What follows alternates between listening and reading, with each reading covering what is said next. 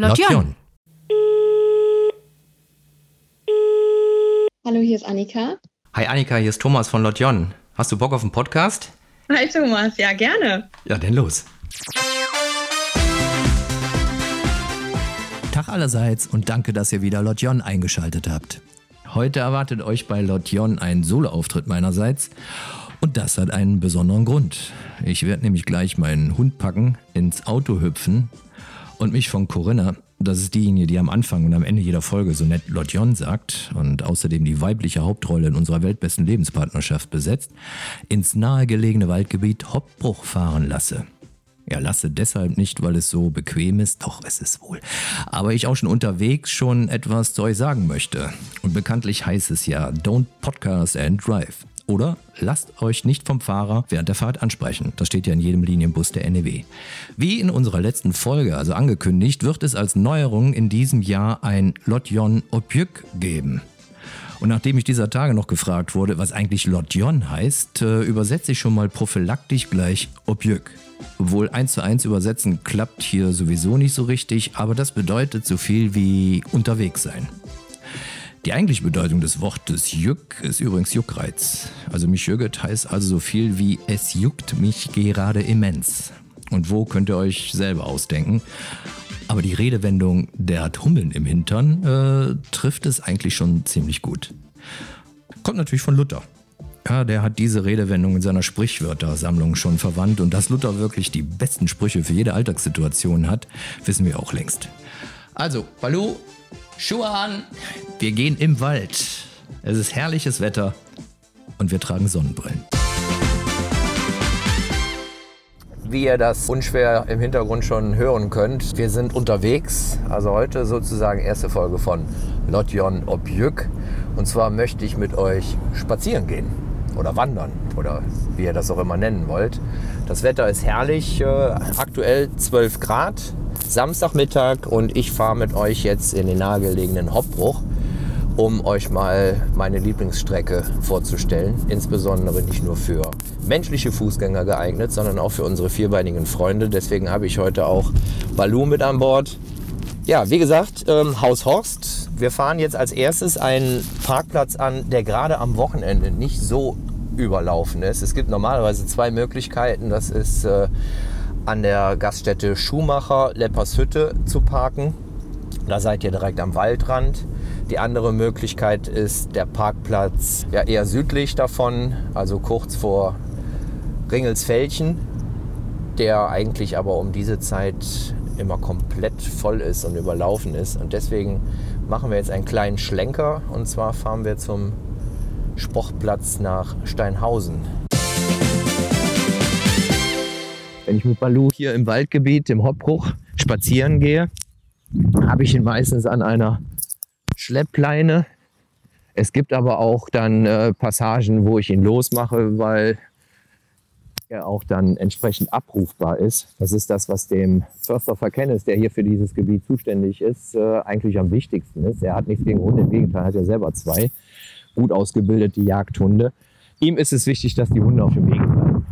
Das ist eigentlich das ganze Geheimnis, auch wenn es heißt äh, Naturschutzgebiet, Landschaftsschutzgebiet, also sogar noch doppelt äh, gemoppelt. Aber ähm, er sieht das auf gar keinen Fall so restriktiv, dass also die Hunde hier sehr konstant an der Leine gehalten werden. Man kann die ruhig mal laufen lassen, wie gesagt, solange die auf den Wegen bleiben. Wir gehen jetzt hier weiter in den Wald rein. So nach ungefähr 50 Metern, wenn ihr dann den Weg reingeht, geht links ein kleiner Pfad ab. Den könnt ihr dann auch nehmen. Dann bewegen wir uns jetzt äh, Richtung Haus Horst, dem berühmten Wasserschloss. Da kann ich euch gleich vielleicht was zu erzählen. Mir fällt gerade auf, ein Bonbon lutschen beim Podcast aufnehmen ist jetzt nicht die schlauste Idee gewesen, aber ich hoffe, ich kann mich noch einigermaßen deutlich artikulieren. Mitten auf dem Weg steht hier eine Tanne, das ist für mich äh, ein Kuriosum. Und zwar jedes Jahr zur Weihnachtszeit ist diese Tanne wie ein Weihnachtsbaum geschmückt. Mitten im Wald. Und ich habe ehrlich gesagt nicht die geringste Ahnung, wer dafür verantwortlich ist. Das Schöne ist, das hält auch die ganze Zeit. Also es verschwinden weder Kugeln noch werden die beschädigt. Also es ist wirklich kurios. Mitten im Wald steht dann hier ein Weihnachtsbaum. Und jetzt erkennen wir gerade, dass da eine kleine Figur hingelegt wurde. Was soll das sein? Schwein Mhm. im Sitzen Mhm. mit Schal und Pudelmütze. Okay, wir gehen mal weiter. Und da vorne rechts kann man dann auch schon Haus Horst erkennen. Vielleicht noch so ein paar Hintergrundinformationen. Also Haus Horst ist ein alter Herrensitz aus dem 14. Jahrhundert. Ähm, der erste Ritter hier hieß Hermann. Das ist das, was ich da noch im Gedächtnis habe. Und äh, ja, danach dann die übliche Rittersoap ähm, mit Belagerungen und wechselnden Geschlechtern, die sich dort niederlassen konnten. Also wen es interessiert, es gibt eine Menge Literatur, die man da nachlesen kann. Ähm, um das abzukürzen, irgendwann landete Haus Horst im Besitz der Stadt Reit. Das war so 1950 und das war dann der Startschuss für einen wunderbaren Verfall ähm, dieses Herrensitzes. Das ging ungefähr bis 1978, als, daran kann ich mich noch erinnern, als äh, Haus Horst für eine Mark angeboten wurde. Also der Käufer musste eine Mark bezahlen, musste sich natürlich gleichzeitig verpflichten, der, den Herrensitz denkmalgerecht dann auch wieder instand zu setzen. Diese Instandsetzung, die hat äh, satte zehn Jahre gedauert, seit 1978. Und äh, nachdem alles fertig war, ist also Haus Horst kein Rittergut im eigentlichen Sinne, sondern es ist eine Privatklinik für Psychotherapie und Psychiatrie. Und äh, die Umbaumaßnahmen, die sind äh, ganz hervorragend gelungen. Also es sieht wirklich klasse aus. Ach so, was mir noch einfällt, als ähm, Haus Horst noch so, so richtig verfallen war, wurde hier auch ein Tatort gedreht. Das äh, war damals nämlich auch ein ganz großer Aufmacher für die großen Gassetten dieser Gegend, wie zum Beispiel das Brunnenecho, hat er damals auch darüber berichtet, das Giesenkirchner Brunnenecho, dass äh, auf Haushorst ein Tatort gedreht wird. Und der damalige Tatortkommissar war Manfred Krug. Also wer da auch noch ein bisschen Nostalgie schwelgen möchte, sowohl was Haus Horst als auch Tatort angeht, ähm, ich glaube, das gibt es irgendwo in Mediatheken noch zu sehen oder auf YouTube. Müsst ihr einfach mal schauen. Dann seht ihr dann auch, wie verfallen Haus Horst damals war. Das Einzige, was vom Ursprung übrig geblieben ist, ist der Wassergraben. Das war damals die Befestigungsanlage, die aber auch im Zuge unzähliger Belagerungen ordentlich geschleift wurde. Also alles, was übrig geblieben ist, ist dieser Wassergraben.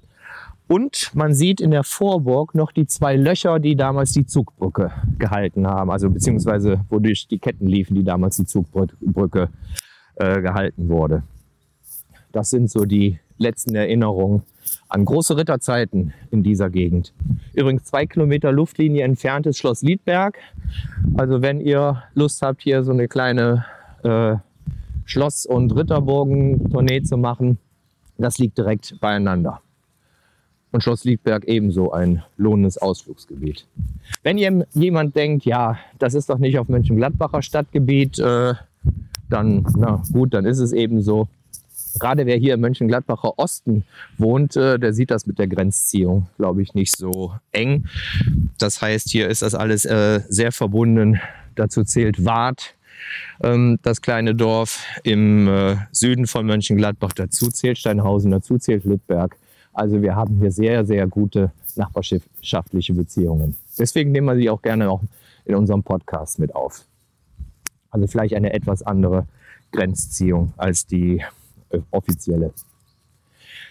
So, wir sind jetzt also hier im Wald rund um Haus Horst, kommen da gleich auf diesen Wassergraben äh, zu. Für eine Erfrischung ist das immer gut. Wenn das nicht im Graben sein soll, es gibt ja Hunde, die können nicht schwimmen, wie zum Beispiel meiner, obwohl er kann schwimmen, er weiß es nur nicht.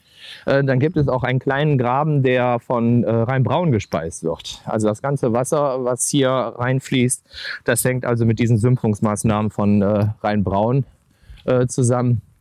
Kristallklar. Und äh, wenn wir dann Tage haben, so richtiges Hundswetter mit 30, 35 Grad, dann kommt so ein Wassergraben äh, genau richtig. Jetzt kommen wir hier an einer Lieblingsstelle von mir vorbei. Und zwar, ein sogenanntes äh, Naturdenkmal. Ab äh, gesperrt, dass man sich also in diesem Bereich nicht mehr aufhalten kann, weil es äh, mittlerweile auch zu gefährlich geworden ist. Eine alte deutsche Eiche. Und steht da drauf, wie alt die ist? Nee, deutsche Eiche, Stieleiche. Und da hinten ist noch eine. Also wirklich sehr imposant. So, jetzt sind wir hier am Wassergraben angekommen. Und äh, ja, hier tummeln sich schon wesentlich mehr Leute. Das ist also ein beliebter Treffpunkt. Man kann sich hier überall hinsetzen. Die Wege sind neu angelegt.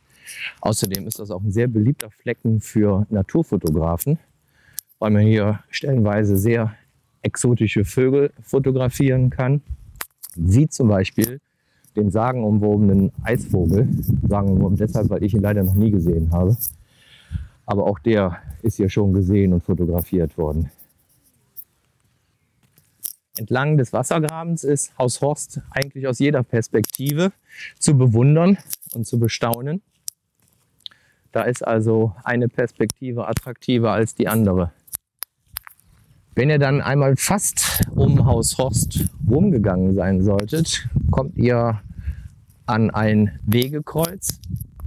Links geht es zur kleinen Kapelle, die vor Haus Horst steht. Äh, eine kleine Kapelle so aus den 30er Jahren, mittlerweile aber auch schon unter Denkmalschutz, die ja auch von äh, örtlichen Initiativen gehegt und gepflegt wird. Sieht eigentlich auch sehr nett aus und man kann auch äh, gut reinschauen, um sich äh, das kleine Interieur auch mal anzusehen. Ja, und dann direkt daneben steht man dann vor diesem herrlichen Bauhaus Horst aus der Neugotik, Neurenaissance.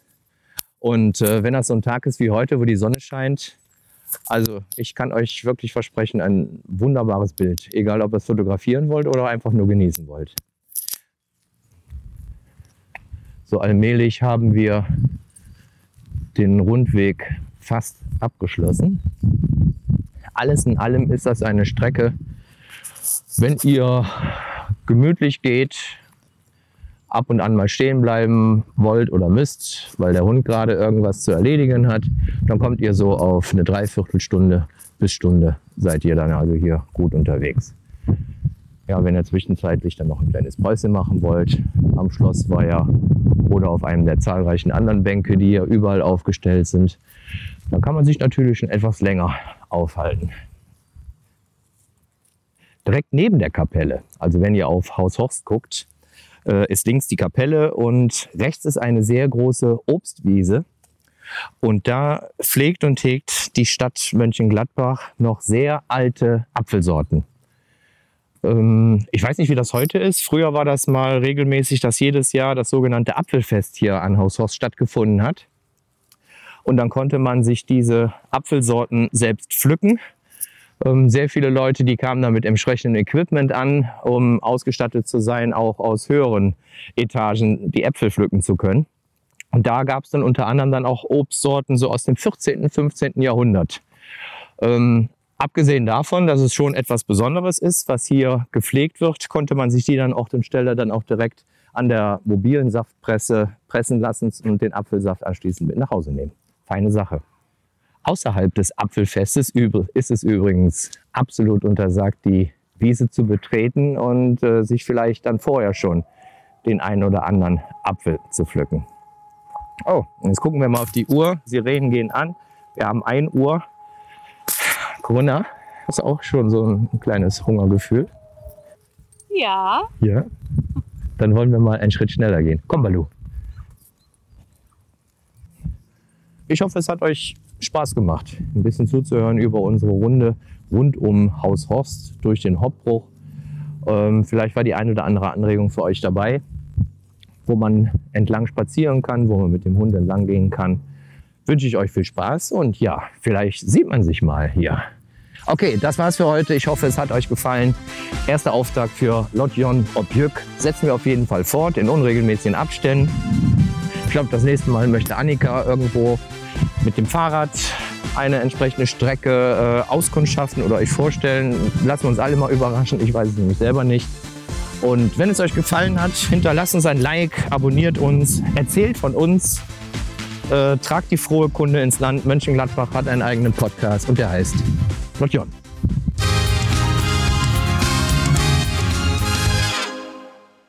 Lotjon.